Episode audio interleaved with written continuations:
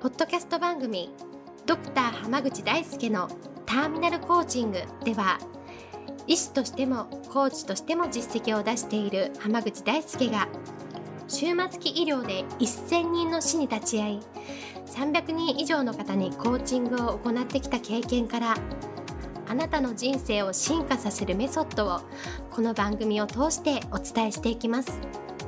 それでは今回の番組をお楽しみください。こんばんは、浜口大輔です。ポッドキャスト番組、ドクター浜口大輔のターミナルコーチングを始めていきます。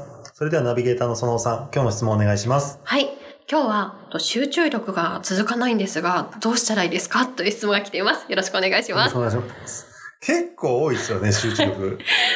多いと思いますそうでもね、けあの、僕は結構ね、うん集中力ある方なんですよ。じゃあ特に意識しなくても結構。そうなんですよね。はい。そのやろうって決めたらバシッて集中力が集中しちゃえるタイプなので、うん。だから、うん。ただそれこそ、周りがガヤガヤうるさいと勉強できないとかっていう人とかああ、いらっしゃいます本ね読めないっていう人多いんですけど、僕全はい。然その、工事現場のまとなりとかでも本とか読んだり全然できるタイプなんはいですね。えええでも、その時に、うん。あの、意識してることっていうのがいくつかあるんです。えなるほど。でその中で、はい。やっぱり、時間を区切ってるっていうのが大事なんですよ。時間ですか？例えば、15分やろうとか、30分やろうとか、1時間やろうっていうのをバシッてまず決めちゃうんですよね。へえええええ。とか、例えばこの15分間は、もう、何があっても、この本だけ読むとか、この作業だけやるみたいなうんうん。ことをやってます。なるほど。結構それって短いスパンというかそれこそ15分単位とかでは決めちゃうことが多い感じですか？あ、あとは一晩っていう時もありますよ。あそうなんです朝までにこれやるんだっていう時とかもありますし。なるほどなるほどですね、うん。そしたらもうそれ以外は絶対手つけないぞみたいな。そうです、そうです。だから、例えばその、そうですね。2期の、あの、タターミナルコーチングアカデミーの2期のええテキストあの、はいを作ってる時とかもそうだったんですけど、はいまあ、この時間までにやろうっていうのを決めておいて、ええこの日中にやっちゃうっていうのを決めてたとするじゃないですか。うん、うん、そしたら、もう、それだけやるんですよ。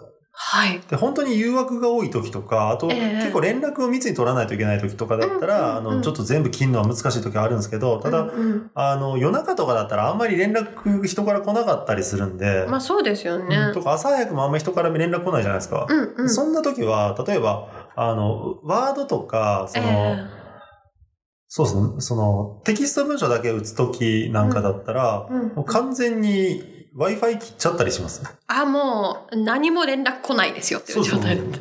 はい、そうしておくとうんうん。集中できるんですよ。確かに。もう邪魔が絶対入らないですもんそう生地ね、ネットに繋がってたりするからメールが届いた音が聞こえたりとそうか、ね。なんかメッセンジャーが来たりとか、はいはい。ピコピコピコピコってなったりするじゃないですか。気。になりますよね。切ってれば全然いいし、要は誰からも連絡来ないような時間帯にやってれうんうん。ば全然問題ないわけでしょ？確かに。そこは調整してっていうことですかそう、だから時間を決めるのと、うんうん。他からの誘惑をいかに減らすかっていうのがすごく大事なんですよ。なるほどなんかその例えばスタートに関してこうなんか最初入れない人とかって結構多いのかなと思ったんですよね、はいその集中する状態までに、はい。そもそもなかなかいけないみたいな方とかはどうやってこうやっていくといいとかありますか？あのね、なかなか集中できないっていう人はね、単に思い込みなんですよ。そうなんですか、へえあの、集中できない人っていないんですよ。ほう。わかります？まずそこにみんな立ってないんですよ。へええ。集中できるけど、うんうん。集中しようとしてない人がいるだけなんです。なるほどですね。自分は集中できないんだっていう言い訳をまず張ってしまうことで、うんうん。集中できなくても集中できない人間なんでっていう言い訳をしちゃうわけでしょ、確かにそうですね。そうじゃなくって、他に注意が向きやすいんだっていうふうに思ってれば、うん。要はその注意がそ外にそれるのをブロ、いかにブロックできるかだけの勝負でしょ、そうですね、例えばだから、静かな環境じゃないとダメっていうんだったら別に図書館行きゃいい話だったりするし、うんうん。もっと言うと、カフェでやりたいとかって言ってても、うんうん。なんかカフェに行くとこう周りのガヤガヤが気になるっていうんだったら、うんうん。らそれこそ、例えば貸し会議室なんかで、一人とか二人で使えるような部屋だってあったりするんで、うんうんそういうとこ借りてやればいいし、うんうん。やり方はいかようでもあるんですけど、その、うん。集中できない人間なんだっていう言い訳を自分に課しているから集中しなくなるんですよ。なるほど。しなくなる。しなくて当然っていう状況を作るからできるんですけど、でも、はい。集中せざるを得ない状況なんかだったら、うん。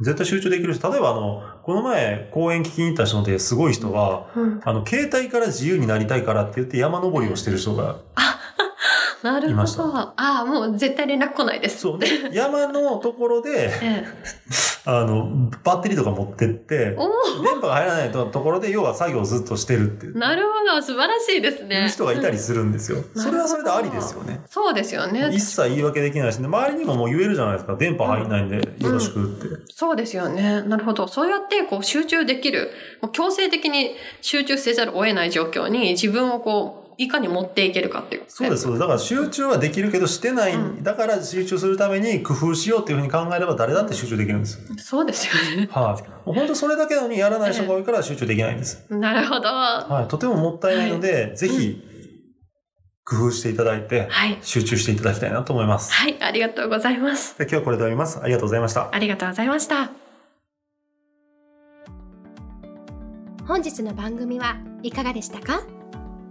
番組ではドクター濱口大輔に聞いてみたいことを募集していますご質問は d a i s u k e h a m a g u c h i c o m 大輔濱口 .com の問い合わせから受け付けていますまたこのオフィシャルウェブサイトでは無料メルマガやブログを配信中です。次回も楽しみにお待ちください。